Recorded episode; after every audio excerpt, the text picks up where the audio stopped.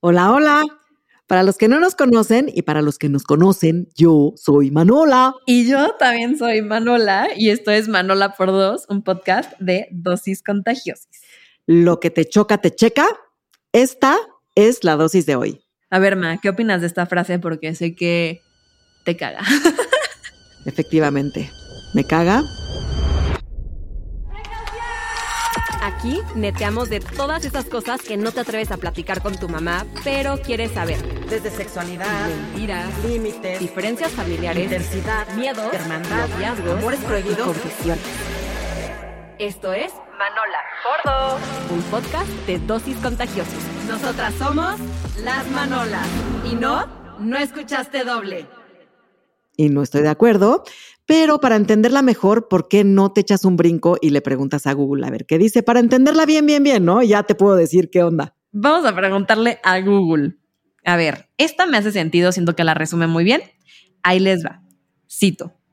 Lo que te choca, te checa. Esto hace referencia a un fenómeno conocido como proyección. La psicóloga Nurin Areja nos explica. Es un tipo de mecanismo de defensa para enfrentar ciertas situaciones incómodas. La persona que se proyecta va a criticar o juzgar algo que aparentemente le molesta o no acepta de los demás, porque inconscientemente no lo acepta en sí mismo. Sin embargo, señalar esas características indeseables en otros le ayuda a reducir la ansiedad y la culpa. O sea, algo que ves en la persona que no te gusta es una proyección tuya y como no sabes expresarlo, la juzgas para no sentir culpa. No creo. No, bueno, mira, más bien creo que hay casos en donde puede aplicar y hay casos en donde no puede aplicar. Lo que a mí me molesta realmente es que se aplique en todos los casos. Eh, si hay alguna, algún evento y la salida fácil, como dices, es lo que te choca, te checa, me puede llegar a hervir el buche con esto. Entonces, ahí te va un ejemplo de en donde no creo que viene al caso el dichito este de lo que te choca, te checa, que me caga, vuelvo a repetir. Por ejemplo, mira, yo soy una persona súper puntual y tú ya sabes, y todos los que me conocen saben que soy una persona súper mega puntual. Y la verdad es que sí, sí me arde muchísimo cuando alguien no se organiza en tráfico, eh, eventualidades, como que me, sí me arde, la verdad, acepto eso pero no por eso voy a dejar de ser puntual o no por eso me checa la impuntualidad. ¿Me explico? O sea, el que llegue en un minuto más tarde, me prendo, me prendo mal, mal, mal, mal. Entonces no me checa. Ese es un ejemplo perfecto de que lo que me choca no me checa.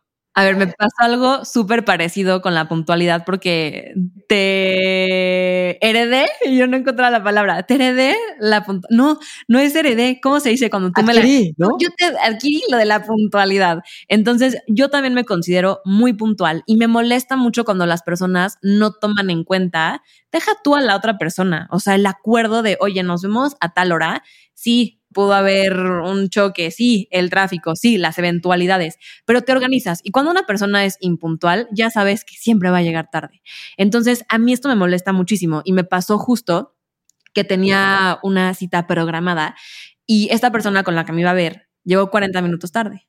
No. Y llegó fresca esta persona llegó fresca y yo estaba con la cara caliente y a veces me cuesta mucho trabajo decir las cosas. Entonces yo estaba de que, ay, bueno, mínimo me va a decir, oye, perdón, mínimo. ¿Por qué te enojas? Y yo, no, no manches. No o sea, ahí yo ya estaba ardidísima y justo me imagino que a ti te pasa mucho esta onda de, ay, pero ya, o sea, ya, ya estoy aquí, no te enojes, es que qué neurótica. Entonces aquí es donde se me hace muy delicado usar la frase lo que te choca, te checa, porque evidentemente esta persona se deslindó de su responsabilidad, que llegó tarde, que afectó la línea del tiempo, ¿no? Porque pues también es disponer del tiempo ajeno y esto me hace una falta de respeto. Es un maltrato, es un maltrato a la gente. Sí, o sea, al final estás disponiendo del tiempo de la otra persona y tú no sabes si tienen otras cosas que hacer, ya habían quedado y el llegar así como, ah, ya, pues ya llegué, pues ¿por qué te enojas?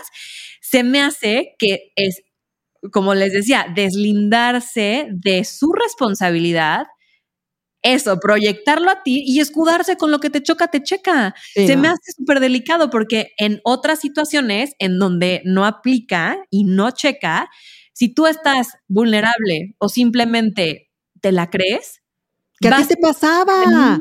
Muchísimo, que entonces yo empezaba a hacer estas introspecciones, iba dentro de mí y decía, ok, lo que me choca, me checa. ¿Por qué? Y entonces empezaba a buscar esta razón de por qué yo estaba mal y por qué una conducta de otra persona que a mí se me hacía bastante passive aggressive. A fuerza la tenías que tener tú dentro de ti, de tu personalidad. Claro, entonces sí se me hace peligroso.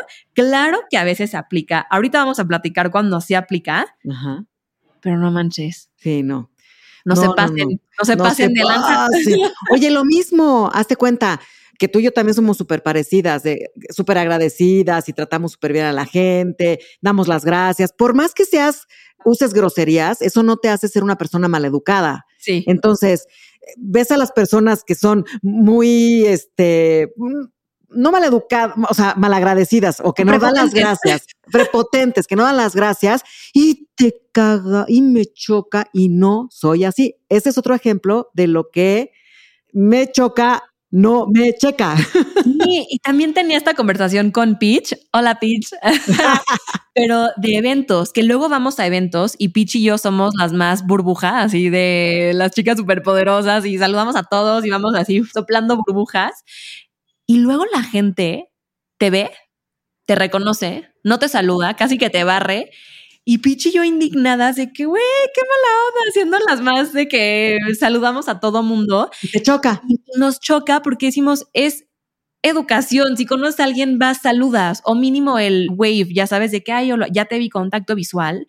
Pero sí se me hace muy fuerte justo los aires de grandeza el no saludar, el no ser recíproco. Claro que no, no siempre tienes que esperar lo mismo en las personas. Aquí siento que también puede ser un tema de deja de esperar lo que tú das de las otras personas, porque si no te vas a traumar. ¿sabes? Pero ese es otro tema. pero no nos checa. Entonces vamos nosotras y de que, a ver, vamos a seguir siendo nosotras mismas, no vamos a cambiar por las personas, pero sí caga y sí choca que si tú estás en la mejor disposición, lleguen estas personas casi que a pisotearte o a no saludarte o a verte, o sea, a no verte, ¿sabes? En un contexto en donde todos están con aires de grandeza dices, qué poca madre, pero no. Y no te checa. Ese es un muy buen gran ejemplo. Entonces, como, pues en algunos momentos tú de seguro fuiste así. No, güey, no fui así. Ni soy. Ni soy. No, te proyectes tú, ya sabes. Como que siento que las personas que usan esa frase son las que realmente se proyectan ahí. Si yo ya, así mi sí, Bueno, bueno, bueno, pero la verdad, la verdad también hay momentos en donde se aplica y el chiste es que lo logres ver y que te caches, ¿no? Y entonces ahí digas, uy, ok, bueno, sí, esto sí me chocó y sí me checó. Claro, y hablemos de eso porque creo que también es, es de valientes asumir cuando algo te checa, cuando la cagaste, cuando lo puedes cambiar o no, también es una elección no cambiarlo, ¿no? Pero, a ver, ¿en qué casos si aplica o te han dicho esta frase o simplemente ha pasado por tu cabeza y dices, ah, no mames, sí me checó. O sea, sí, soy, sí soy. Cuéntame. es así, sí soy. Mira, mm, te voy a decir una que es también como medio confesión, porque pues también hay que confesarse a veces, ¿verdad? Bueno, pues yo no sé si sepan, pero yo tengo una pensión de perros y yo amo a los animales y soy la más amorosa con los animales y según yo pues los trato como animales, como perros que son. Entonces, me ha pasado varias veces con varios clientes que igual aman a su perro y me dejan a su perro en la pensión y me hacen muchas preguntas, son muy aprensivos, me piden mucha información de sus perros, que si comieron, que si hicieron popó, que si vomitó, y yo así de que, o sea, ¿qué onda? ¿Por qué? O sea, ¿por qué son así? ¿Qué pedo? Si ya me lo están dejando es porque confían. Y ya sabes, ¿no? Todo eso, medio la locurita que me da de que, ¡ay! Puchero. Bueno, ahí les va. Hace tiempo tuve la necesidad de dejar yo misma a mis perros en una pensión. Y no tienes una idea cómo me checó. porque estaba yo igual o peor que mis clientes, los más aprensivos, así hablándole a mi amiga, oye, ¿cómo están? ¿Cómo amanecieron? ¿Cómo durmieron? Tenemos cinco perros. Entonces, ¿y la Judy cómo se portó? Y no vomitó, y sí le diste de comer, y sí le diste de comer, y sí le calentaste las tortillitas con el agua, y sí lo mezclaste. Oye, y Karma, no se cayó, sí se subió. O sea, me vi y dije, no mames, soy una pinche pesadilla. Entonces, ahí es donde dije, bueno, sí me checa, no me choca tanto porque ya también como que ya lo digerí, ya me vi, ya me espejé, ya me proyecté todo lo que dice Google y ahí sí me aplicó muy bien en lo que me choca, me checa. ¿Cómo ves? Tú, confiésate. Me encanta, me encanta porque sí te veo y aparte tienes eso muy oculto, pero me encanta porque sí, sí eres, sí eres. A mí me pasó muy chistoso porque cambiaron los roles y yo me vi a través de mis alumnos. Para los que no sepan, estudié Merca y Publicidad en Centro y era una escuela pues bastante exigente. Yo sí agradezco mucho estar ahí porque, híjole, agarré un callo que justo platicamos de eso y me encanta, pues soy la más fan. Y por ser la más fan y aplicada y la más ñoña, me dieron la oportunidad de dar clases. Entonces ahora doy clases en Centro y me he proyectado en mis alumnos, que ha sido muy bonito porque lo he asumido y lo he trabajado, pero ahí les va el ejemplo puntual. Les estaba dando clases y las clases pues justo son de merca, pero intento meter mucho la parte como de humanización y reconocer tu don y tu talento y enfocarte en lo que te gusta para explotar, ya sabes, o sea, como que lo hago muy, intento hacerlo como muy humano, negocios, unificamos, ¿no? Y entonces en una de estas clases empecé a ver que varios de los alumnos que eran de carreras más de diseño estaban sembrando su valor en su trabajo. O sea, es yo soy lo que hago y si no queda bien soy un fracaso. Y los veía muy frustrados porque al final, pues claro, cuando tú tienes que entregar algo y tú lo haces y casi que lo creas desde cero, pues es como un reflejo de ti, ¿no? No es fácil deslindarte de eso. Entonces, los empezaba a ver así de que no, es que no es perfecto. Y yo veía los proyectos y decía, yo me hubiera tardado, es más, ni lo hubiera podido haber hecho, ¿sabes? Maquetas, así en Illustrator, unos diseños cabrones, y los veía insatisfechos. Y yo, pero ¿qué pasa? ¿Pero qué pasa? Está perfecto, ya sabes, y hasta con las entregas que me hicieron a mí, unas entregas impecables impresionantes. Y ellos estaban en el, no es que no es suficiente y tengo que echarle más ganas y tiene que ser perfecto. Y entonces ya estaban en burnout. Y empecé a pensar y yo, no mames. Idéntica, Manolo. Soy, soy yo. O sea, yo igual, era como, no es suficiente. Y en la escuela y en la vida real, ¿eh? porque en la escuela sí, claro, o sea, yo me proyecté cañón siendo alumna y viéndolos como del otro lado y yo súper autoexigente y el trabajo no es perfecto y ya presenté, pero pudo haber mejorado esto, pero entonces no es una representación de quién soy y soy yo. Entonces como que toda esta onda de, puta, no soy lo que hago, pero pues al final ellos me lo están reflejando y ahí sí lo asumí cabrón. Y me acuerdo que fue un tema en terapia de no estoy logrando avanzar porque estoy siendo demasiado perfeccionista, porque estoy fijándome demasiado en los detalles, porque estoy siendo muy autoexigente y ya me está afectando, por favor, pero ellos me lo vinieron a reflejar. A ver, ya es algo que sabía que tenía, pero lo niegas, ¿no? O, dices, ¿cómo hay o no lo ves hasta que lo vives con alguien más. Y hasta cierto punto yo decía, bueno, pero me ayuda para que las cosas salgan bien pero era ahí yo, mi inconsciente, así ocultándolo y juzgándolo para no sentirme yo culpable de que me estaba yendo de la chingada con ese mindset. Entonces, a través de ellos me logré ver y ahí lo asumí, porque tienes de dos, lo asumes y lo trabajas o sufres y entonces ahí ya la definición, ¿no? De Google. Pues claro, lo juzgas porque así tú te sientes menos culpable y te deslindas del problema, ¿no? Sí, sí, sí. Yo siento que ah, como en estos casos en donde tienes la posibilidad de verlo y de digerir que, pues sí, neta, sí te choca y además te checa, si lo llegas a ver, es una gran lección. Aprendes un chorro de eso y dices, híjole, sí voy a estar un poquito más consciente de no hacerlo. Y mira, ahorita que estabas platicando también acordé porque este, siendo mamá y teniendo una mamá, yo veía a mi mamá que hacía cosas que me cagaban, me recontracagaban y decía, híjole, no, o sea, yo no voy a ser como ella, pero jamás, o no voy a actuar como ella en ciertos casos con mis hijos. Y de repente me encontraba en esa situación. Entonces decía, chin, oye, esto me chocaba de mi mamá y lo estoy haciendo. Entonces ahí también siento que aplica mucho lo que te choca, te checa, pero si lo logras ver y lo haces consciente, puedes llegar a aprender una gran lección. Y si te choca tanto, intentar no hacerlo. Claro, claro. La voluntad. Eso también, o sea, ver, no hagas cosas. ¿Cómo? ¿Cómo es esa frase? Yo ya toda frita se me fue. No hagas lo que. Ayúdame. Lo que no te gustaría que te hicieran. Eso, sí, exacto, eso. O sea, sí, 100% lema de vida y creo que aprendizaje de todo esto.